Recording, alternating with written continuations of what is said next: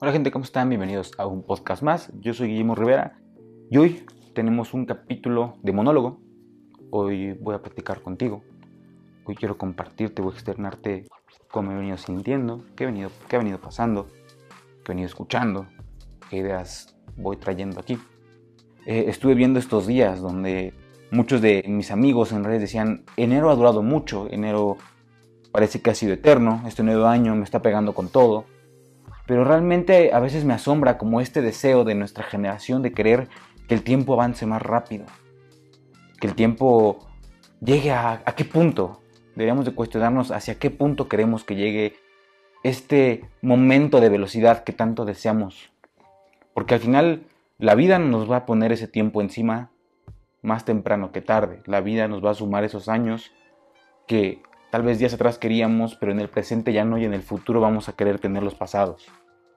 Eso es la vida. Ahorita que va iniciando este mes de febrero, este mes donde queremos encontrar a esa persona, porque como seres humanos queremos estar acompañados, pero considero también que a veces no sabemos por qué queremos estarlo.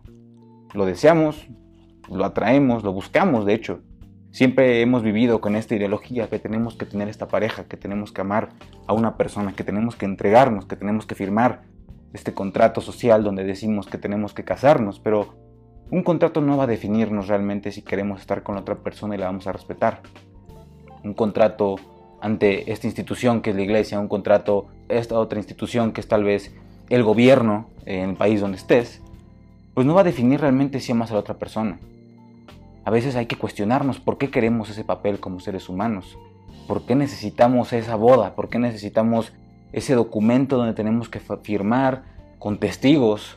Realmente, ¿qué es lo que se desea atrás de esto? Se desea que haya testigos para identificar que tú te prometiste a estar conmigo por el resto de nuestra vida, que tú tienes que cumplir esa promesa. Sí entiendo que la palabra de una persona es sumamente importante, pero vámonos desglosando un poco a poco acerca de lo que creo del amor. Para mí amar simplemente es, sin completar nada más. Amar es, amar es sentir, amar es no sentir, amar es todo esto que soy, lo voy a entregar sin esperar nada a cambio para mí. Entonces amar es, amas y ya. Pero esta construcción social de la pareja. De cómo te tienes que ir encaminando, muchas veces tener que catalogar lo que eres, qué somos, ¿no? ¿Qué, qué somos tú y yo? ¿Somos novios? ¿Somos pareja? ¿Somos amantes? ¿Somos una relación abierta? Para mí, cuando estás con alguien, pues es una relación de dos. Es lo que hay de aquí para allá y de allá para acá. Es el bienestar tuyo y el mío y el nuestro. Ya se deja de hablar desde un ser individual hasta un ser pues colectivo. Tú y yo, o sea, yo veo por tu bien, tú ves por el mío, veo por nuestro bien, el bien de los dos.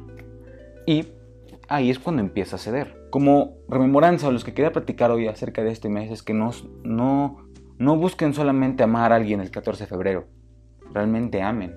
Llamen porque lo desean, amen, amen porque quieren estar con esa persona, con esas personas, con esos amigos, con sus mascotas, con su familia. El 14 de febrero no solamente se debe de festejar para estar con esa persona que querías, para regalarle dulces ese momento. Veo relaciones hoy en día que van en contra de esto, que se aman todos los días. Y esos días puede ser poco o mucho tiempo. Qué tan intenso, qué tan perdido estarás, qué tan cegado estarás, qué tanto te lastimará. Y no le tengan miedo a amar, no le tengan miedo a, sentir, porque creo que nuestra generación tiene que ser más valiente a la hora de amar, a la hora de comprometerse, a la hora de querer estar con alguien. Amar es de valientes, pero no solamente porque se siente mucho, sino porque se acepta lo que se puede llegar a sentir. Dolor, soledad. De hecho, se dice que cuando te rompen el corazón es como si te murieras, que es muy similar. Digo, nunca podemos saberlo porque pues nadie ha sufrido por morir, ¿verdad? Amen incondicionalmente, amen desmesuradamente. Porque hoy puedes amar a alguien, mañana no. ¿Y qué vas a hacer? ¿Vas a decir, sí, no? Pues firmé un papelito y tengo que estar contigo de por vida cuando ya no te amo. El otro día tuiteaba que yo prefiero no estar con alguien si no sé realmente si la amo. Porque cuando dudas, ya dejaste de amar a esa persona. Ya, ya hay un pero ahí, ya hay un topecito que, que no te va a dejar ir de 0 a 100. Y no digo que a veces amar tiene que ser de estúpido, o amar estúpidamente, mejor dicho. No tienes que dejarte ir así, de 0 a 100, pero sí sentir. Sentir es algo que a veces dejamos de hacer. Y cuando firmas este contrato, cuando traes testigos, sí, la pachanga para que se demuestren que somos tú y yo y que nos vamos a amar, pues probablemente no dure para siempre y a veces no estoy en contra de estas pachangas, de que hayan acuerdos legales por el bienestar de los dos. Sí, no estoy totalmente a favor de este ante la iglesia, la institución como la iglesia, la institución como el Estado, ¿no? Que tienes que firmar, tal, tal, acuerdos, testigos, porque creo que se le limita mucho lo que es el amar y a veces dejamos de creer que amar es libertad, que encontramos a esa persona siendo un individuo y nos enamoramos de ella por lo que era, llámese hacer ejercicio si le gustaba, leer, ir con sus amigos, parrandear, las mil y una actividades que hacía antes, tal vez de ti, tal vez de la otra persona, y viceversa. Tú te enamoraste de alguien por cómo era en ese momento, no por cómo va a llegar a ser contigo, por cómo es ahí. Y a partir de ahí a veces es complicado. A mí en lo personal me ha sucedido que a veces tiendo a querer que las cosas siempre sean como yo quiero que sean y que se hagan de la misma manera que yo las hago. Y no es así, así no tiene que ser una relación. Una relación es ceder, es crear estos puentes donde, ok, a ti te gusta esto, me gusta esto, punto medio, hagámoslo. No sé, pero es crear, es ver por el bienestar del otro, es ver por el bienestar tuyo, es ver por el bienestar de los dos y disfrutar el corto, mediano, largo tiempo que eso dure. Sí va a haber parejas que se amen toda la vida, sí va a haber parejas que se amen uno, dos, tres días, sí va a haber parejas que se amen desmesuradamente y no puedan estar juntas. Eso es el amor. Eso es el amor en parejas, porque siempre es una relación.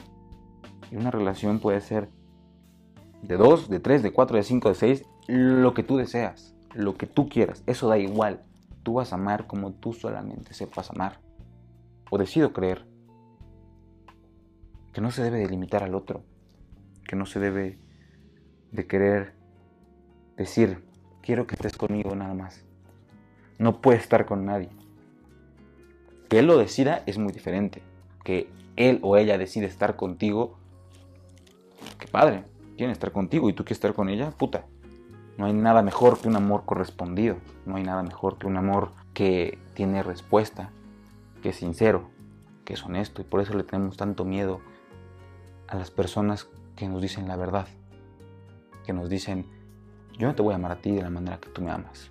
Te voy a amar de la manera que yo sé. Yo no te voy a amar a ti desmesuradamente como tú vas a amar a mí, pero te voy a amar de una manera así. Y no digo que aceptamos a partir de ahí. No que, pues, sí, contarle que esté conmigo, tengo que aceptar cómo amar, ¿no? Al momento que él te dice o ella te dice cómo te va a amar, es tu responsabilidad aceptarlo, no. Aceptar si tú te amas lo suficiente a ti para poder manejar eso, o no te amas lo suficiente, o no quieres, y lo dejas ir. Porque eso también es un acto de amor dejaría a las personas. Lo estás dejando ser libre. Este mes de febrero, mes de marzo, abril, mayo, junio, etc. Siguiente año, este año. Amen desmesuradamente. Atrévanse a amar, atrévanse a querer.